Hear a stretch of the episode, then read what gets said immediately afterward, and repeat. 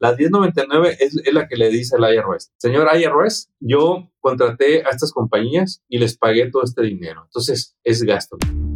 Contratos y billetes, el podcast que libera tu potencial de contratista. Prepárate para crear tu nuevo equipo y crecer tus ganancias. Bienvenidos una vez más a un nuevo episodio y cada fin de año hay algo que los contratistas andan haciendo las carreras o les llega el inicio de año y están corriendo, consiguiendo unos documentos que no consiguieron durante todo el año. Vamos a hablar de el pago a los contratistas y cómo se declara en los impuestos. Un gusto tenerte aquí nuevamente. Aclaración, yo no soy contador, yo no soy abogado, no soy preparador de impuestos, pero aquí en la agencia tenemos mucha gente que se encarga de todo esto y nos explica cuáles son los retos, nos comparten los retos que tienen todos ustedes, dueños de negocios en construcción, que pagan a muchas compañías eh, como contratistas. ¿Cuál es el, el, ahorita lo que debes de poner mucha atención antes de que se acabe el año, antes de que lo inicie? Usted sabe que en la construcción usted va a tener empleados y contratistas. Va a tener de los dos. Ahora, pensar si va a ser empleado o contratista, la verdad que no es una elección al azar, no es a gusto. Si esa persona nada más trabaja para usted, pues la realidad es que es un empleado. Y aunque muchos toman el hábito de pagarles como contratistas, la verdad es algo que no está a su favor.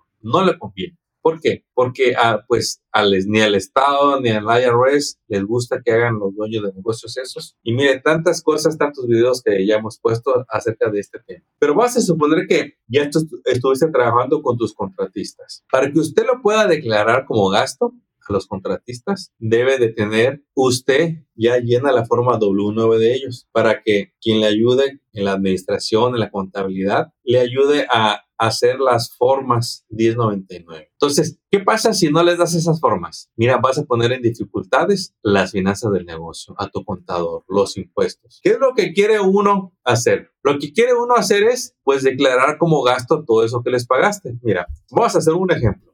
Vamos a, suponer, y lo voy a escribir porque si no luego me equivoco, que tú este, vendiste, eh, este, vas a, cerrar las ventas con 500 mil dólares, ¿verdad? En ventas. Entonces, vamos a suponer que tú estás en construcción y vendiste 500 mil dólares. Y para ayudarte al trabajo, pues utilizaste a mucho contratista. Yo, aquí conocemos a personas, a dueños de negocios que no tienen empleados, que tienen puros contratistas. La clave es que sean contratistas legítimos para que no tengas problema. Entonces, estos contratistas, vamos a suponer que en este ejemplo que te doy, este amigo vendió 500 mil, vamos a suponer que hace pintura, hace paint, y echó mano de contratistas para que ah, le ayudaran, o framing, o concreto, lo que sea, general contract. Vendió eh, 500 mil dólares. De esos 500 mil dólares, vamos a suponer que se gastó en material unos 100 mil y en pago a subcontratistas, esta, este, en este ejemplo, se dieron 300 mil dólares. Entonces, si sumamos, vamos a suponer que los gastos sumaron 400 mil dólares entre los empleados, el, este, el material, los impuestos y pago a subcontratistas fueron 300 mil. Entonces, de las ventas de 500 mil se gastaron 400 mil. Entonces, el negocio va a pagar los impuestos de 100 mil dólares. ¿Por qué de 100 mil se vendió 500? Porque se gastó 400. Aquí es donde viene el truco o el rollo en el que muchos caen. Eh, dijimos que pagó 300 mil dólares a sus contratistas. Para poder declararlos, vamos a, suponer que fueron seis. Seis subcontratistas. Y a cada uno le pagó 50 mil dólares. Entonces, 5 por 6 son los 300 mil dólares que les dije. Bien, aquí estoy sacando las cuentas. ¿eh? Aquí está todo. Está la prueba. Entonces, de, de esas seis contratistas, pues la compañía va a decir, yo le pagué a esta compañía 50 mil dólares, a lo que haya sido. En este ejemplo estoy poniendo de seis subcontratistas que se le pagaron 60 mil dólares. Porque si no lo reporta como subcontratista, entonces usted tiene que pagar los impuestos de ese dinero. Es ahí donde a muchos les pasa así. ¿A quién le pasa así? A todos los que pagan efectivo. Si tú vendiste 500 mil y se te ocurre pagarle a subcontratistas 300 mil dólares en efectivo, aunque no me lo crean, hay varios allá afuera, espero que no seas tú. Esos 300 mil dólares contablemente, legítimamente, no hay manera de reportarlo como gasto. Entonces, como no es gasto, el IRS va a decir, bueno, vendiste 500 mil y nomás te gastaste 100 mil, págame los impuestos de 400 mil. Sorpresa, es mucho dinero. Entonces, ¿qué es lo correcto? Y espero que tome nota de esto. ¿Qué es lo que pasa cuando tú empiezas a pagarle, a pagarle, a pagarle? Luego dices, ay, la forma que me pidió el contador, la W9, me la tiene que firmar. Y, y luego esas personas ya no están contigo, ya no trabajan para ti, no los encuentras, no te contestan, te dicen que sí te la mandan y no, no te mandan nada. Vas a estar en aprietos porque no vas a tener la forma para poner los datos del contratista que te puso su nombre, su dirección, su número de impuestos, porque cuando tú emites la 1099 es basado en la W9 que te firmaron. La 1099 es, es la que le dice al IRS, señor IRS, yo contraté a estas compañías y les pagué todo este dinero. Entonces, es gasto la compañía, el IRS dice, ok, perfecto, déjame, voy con esas compañías para que me den el tax de todo lo que les pagaste, porque es ingreso de ellos. Si lo haces correctamente, a mí me lo hacen. Yo soy contratista de otras compañías. Antes de darme el primer cheque, incluso antes de darme el contrato, estas compañías me hacen firmar pues el acuerdo y les tengo que llenar la W9 cada año. ¿sí? Si tú no haces estos pasos, vas a terminar pagando los impuestos de todo el dinero que pagaste. Y yo creo que no es justo. ¿sí? Y si no llevas un orden desde el principio, mira, te va a preguntar el contador cuánto pagaste a los contratistas, no te vas a acordar, no te van a salir las cuentas, vas a decir, uh, se te van a olvidar varios. A lo mejor vas a tener presentes al que traes siempre y que le pagas lo mismo, pero no te vas a acordar si no anotaste, si no llevaste bien las cuentas. Porque la otra persona, si tú le pagaste 60 mil dólares, pues él va a querer que le reportes 60 mil dólares. Y luego hay errores. A veces reportan más o menos. Por eso es lo importante que desde un principio, para que luego no te vengan con sorpresas, al momento de contratarlos, haz que te llene la W9 y checa los datos. ¿Qué hay que checar? Que el nombre esté correcto, pide la copia de su licencia de manejo. Todo esto tú tienes el derecho de pedirlo. Si te dice que tiene eh, un, negocio, pues le vas a pedir la copia del Workers' Compensation y del General Liability. Tú quieres saber que esa persona está bien protegida, porque es un contratista no es tu empleado, no trabaja por ti, fue contratado por ti para un proyecto. Entonces debe tener todo esto y el número de impuestos que te ponga, pídele una copia. Si te puso eh, este, el número del EIN,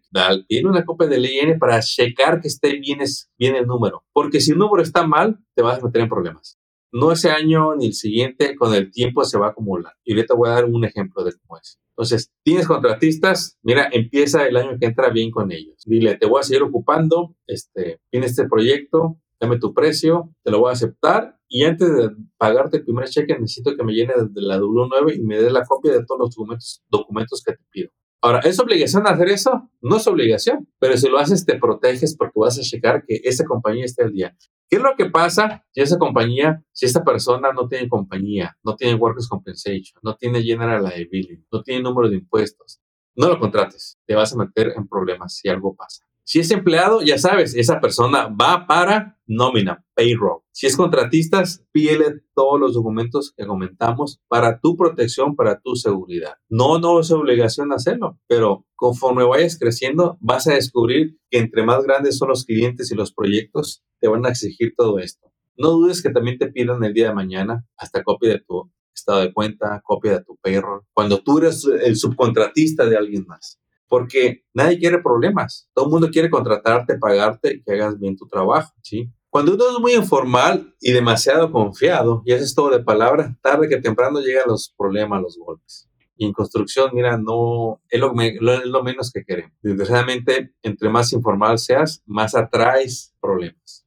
Entre más formal seas, mira, la gente informal se va a ir, no va a poder trabajar contigo. Pero cuando tú eres formal, vas a traer a los contratistas, a los desarrolladores, a la gente que le gusta tu formalidad. Y te puedo expandir mucho el tema de los escenarios que pasan, pero no te quiero confundir, campeón. Quiero que tengas claro de que entre mejor lleves el control de tus subcontratistas, más claras vas a tener tus finanzas y vas a reducir las posibilidades de auditorías. Uno no puede poner a gente como subcontratista nomás porque tú, tú o él quiere. No, te tiene que calificar como contratistas. ¿Por qué? Hago hincapié. Mira, hablo con ustedes todos los días, con dueños de negocios en construcción. Por andar de informales, las finanzas no están en orden. Por andar de informales, eh, todos los documentos se atrasan y es difícil hacerte la, la, declaración de impuestos correcta. ¿Qué es correcto? Que todo lo que pongas en los impuestos, que todos los gastos que tú pones, los justifiques con la contabilidad y con documentos. Si tú reportas 300 mil dólares en gastos a subcontratistas, tienes que tener los documentos de que pagaste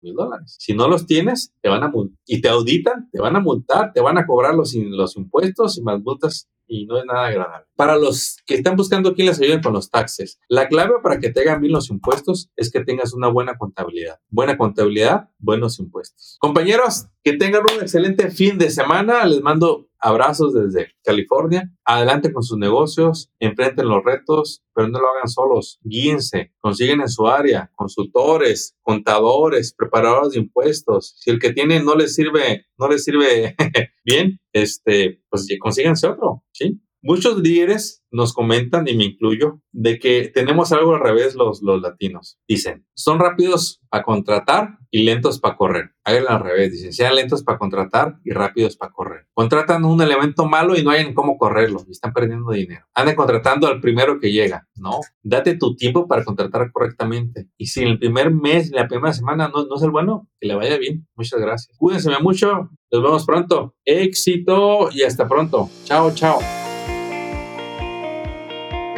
Acabas de escuchar Contratos y Billetes. Esperamos que hayas encontrado inspiración y estrategias útiles para triunfar en tu industria, como el roofing, pintura, drywall, landscape, cocinas, baños y todo en construcción y mantenimiento.